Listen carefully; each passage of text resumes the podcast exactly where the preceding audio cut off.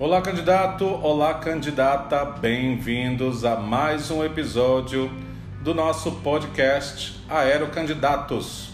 Podcast que quer ver você voando em breve, tá bom? Que é o professor Pedro Souza da Safety Idiomas. Nós vamos falar agora sobre problemas no Simple Present. E essa é uma dúvida aí de alunos pediram para eu falar um pouco sobre isso. Vamos eliminar essa dúvida de uma vez para sempre, para você entender que é fácil, é simples, basta ter dedicação, né? É, o que eu falo sempre é a hora de botar horas de voo. O que é a hora de voo para o candidato? Estudar, estudar, estudar, para que o entrevistador perceba essas horas de voo e veja que você realmente merece, que você valoriza a aviação, que você não está ali só para fazer selfie e botar no Instagram. Você está ali para safety, né? para segurança de vidas. Você está ali para servir e para que aquelas pessoas estejam sempre em segurança. Vamos lá. Primeira coisa que você tem que entender sobre o nosso amigo Simple Present. Ele tem uma função que é dizer o que que o sujeito faz regularmente, o que que ele faz, o que que ele exerce, qual é a atividade que ele executa. Só que nós passamos a vida toda tentando sair do to be e o primeiro bloqueio é exatamente querer botar o to be aí de volta. Lembra que quando eu falei dos problemas com to be, a gente quer falar I am e um verbo. E agora o problema é o contrário. A gente só tem que falar sujeito verbo. I study.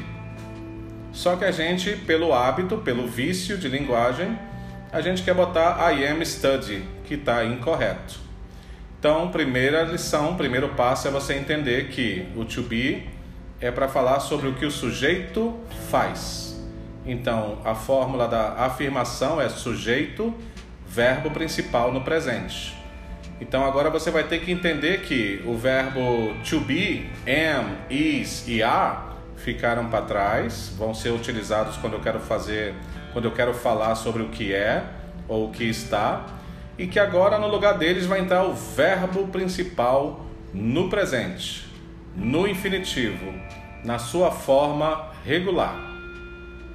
Depois que você entendeu isso, né, que as minhas afirmações é sujeito verbo principal, você deve entender que na negação você vai precisar do que nós vamos chamar agora de verbos auxiliares.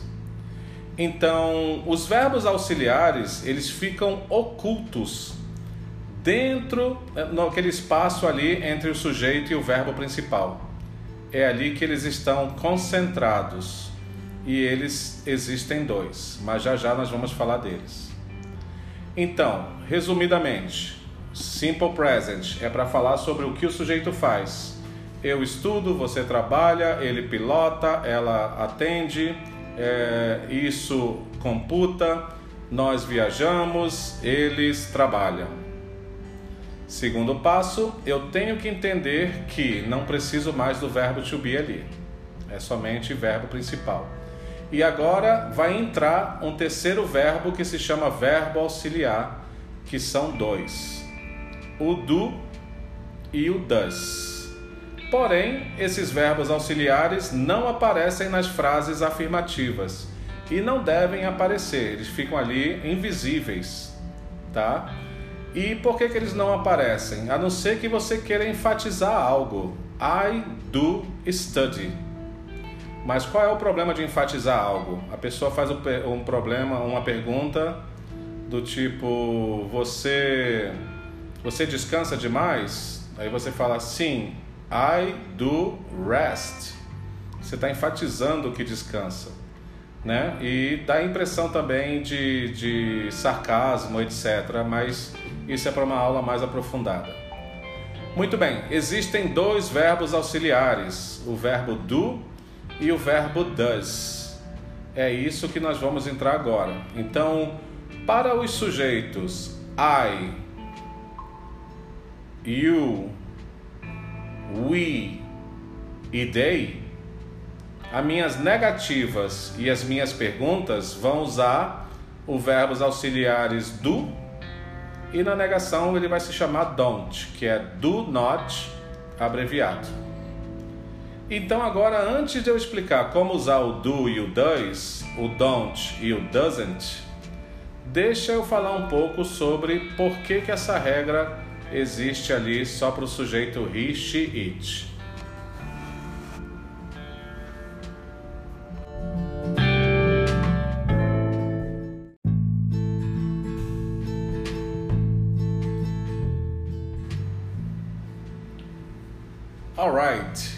Vamos descobrir por que que it tem regras especiais. Eu vou contar uma história para vocês que eu conto em todas as minhas turmas aqui. Imagina aí no tempo antigo que o conselho do rei estava querendo estipular regras gramaticais, que naquela época, né, eram leis gramaticais. Então, naquela época do rei, da rainha e do reinado, eles criaram o sujeito ri para falar sempre dele, o rei, she para tratar de todos os assuntos que sejam dela, da rainha, e it para tratar de todos os assuntos do reino ou do castelo. Então ficou estipulado, na hora de criar esses verbos auxiliares do e does, ficou estipulado que ele, o rei, ela, a rainha, e it, o castelo, não poderiam ter as mesmas regras gramaticais do que eu, que não sou nem rei, nem rainha, muito menos você, que é o sujeito you, muito menos nós, que é o sujeito we, né, que somos os plebeus, que moramos fora do, do reino, e muito menos eles, os nossos amigos também, que não vivem no reino. Então, ficou estipulado que nas frases afirmativas, it, na hora de chegar no verbo principal, esse verbo seria acrescentado da letra S. Por exemplo, he studies, she works, it operates. Todos eles ganharam a letra S para que ficasse lembrado sempre que entre o sujeito he, she, it e esses verbos que ganharam a letra S, é para ficar subentendido que o morador invisível ali entre o sujeito e o verbo é o verbo auxiliar does. Só que o verbo auxiliar does nunca aparece nas frases afirmativas. Ele vai aparecer na negativa, acrescido do not. Então, o que era he studies? Agora que eu sei que o does está ali entre essas duas palavras, na hora de eu fazer a minha negação, eu vou negar esse verbo auxiliar does. E eu vou ter he doesn't e o verbo que era studies, ele devolveu essa letra S agora que o verbo auxiliar apareceu. Então a frase fica He doesn't study. O verbo perdeu os superpoderes. O verbo voltou para a frase, é, para a sua forma original, para a forma infinitiva, né? para o presente. O verbo está no presente de novo, na forma regular e é exatamente por isso que acontece essa regrinha especial aí. A mesma coisa vai aparecer com she, né? She works. Então esse S está no works para lembrar que entre he e she e works tem ali dentro um morador que usa essa letra S, que é o verbo auxiliar does, que nunca aparece numa frase afirmativa. E aí o que é que acontece? Na negativa ele sai para auxiliar, que é o nome dele. Ele auxilia acrescentado do not para negar. Então, she doesn't, e como ele apareceu e pegou o S de volta do verbo, o verbo fica sem a letra S. She doesn't work. E a mesma coisa vai acontecer com o it. It doesn't operate. Viu como é fácil passar da afirmação para negação? Então, se o sujeito da, da afirmação for I, you, we, they, as frases, é, por exemplo, I work, vai ser I don't work. You work, you don't work. We work, we don't work. They work, they don't work. enquanto que o he, she ou it, eles não usam do, eles usam does. He doesn't work, perde o S. O she works vai virar she doesn't work. It operates vai virar it doesn't operate. Então agora vamos falar das perguntas.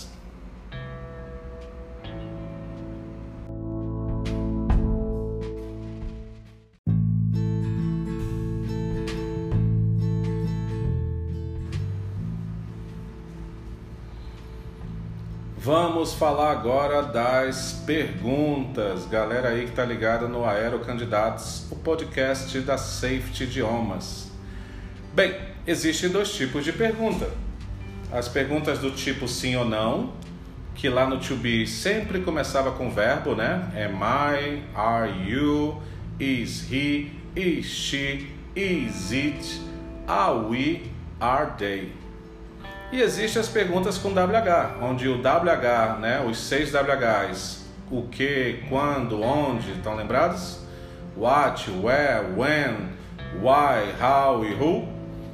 Eles vão ser, eles vão iniciar as perguntas. Então vamos tratar primeiro das perguntas que começam com verbo, porque elas são fáceis de entender. Lá no to be, eu tinha I am, e aí, para fazer isso virar uma pergunta, eu vou ter am I.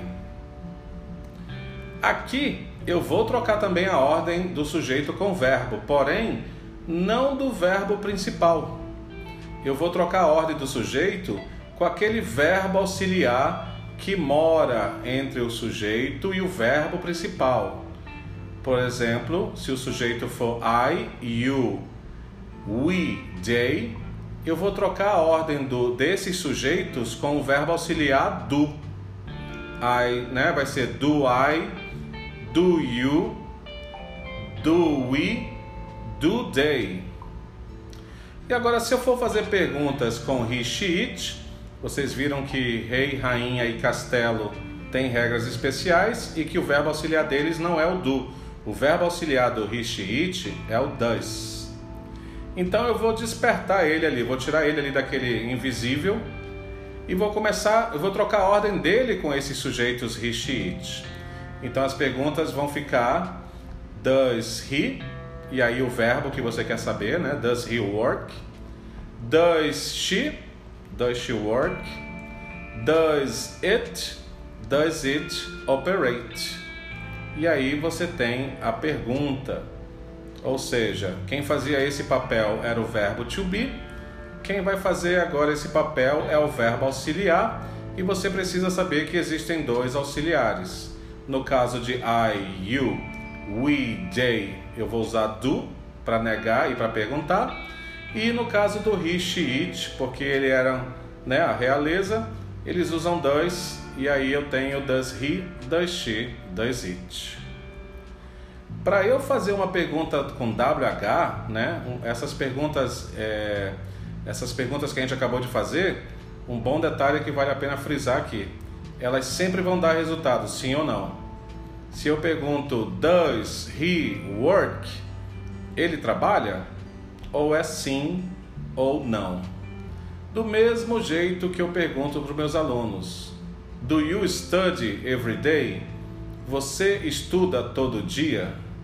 E aí mora um perigo.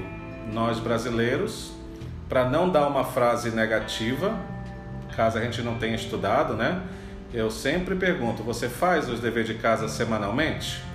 E aí geralmente não vem nem sim nem não, né? Vem, olha, então. E aí eu rapidamente já pergunto, tanto para o aluno como para a aluna: olha, eu fiz uma pergunta de sim ou não. Do you study every day? Você estuda sim ou não? É, então a resposta tem que ser sim ou não. Tá bom? Senão eu vou perguntar para você: vem cá, você está grávido? Você está grávida? Rapidamente você fala sim ou não. Então, se o entrevistador fizer uma pergunta de sim ou não, ele espera um sim ou não. E agora, como é que eu faço as minhas perguntas com WH, né? Por exemplo, onde você trabalha? Where do you work? Lembra que a interrogativa era do you work? A única coisa que acrescentou é o WH no início da pergunta. Por isso que se chama perguntas com WH, porque o WH é que inicia essas perguntas. Volto já já para dar mais uma pincelada aí nessa explicação. Ficou dúvida? Bota nos comentários. Tem uma solicitação para fazer? Entra no nosso site, tá bom, gente? Tem gente chamando Safety, eu tô adorando. É Safety a pronúncia. S-A-F-E-T-Y. idiomas.com.br. Safety Idiomas. Aviação é segurança em primeiro lugar. E inglês com segurança é na safetyidiomas.com.br. E eu volto já já.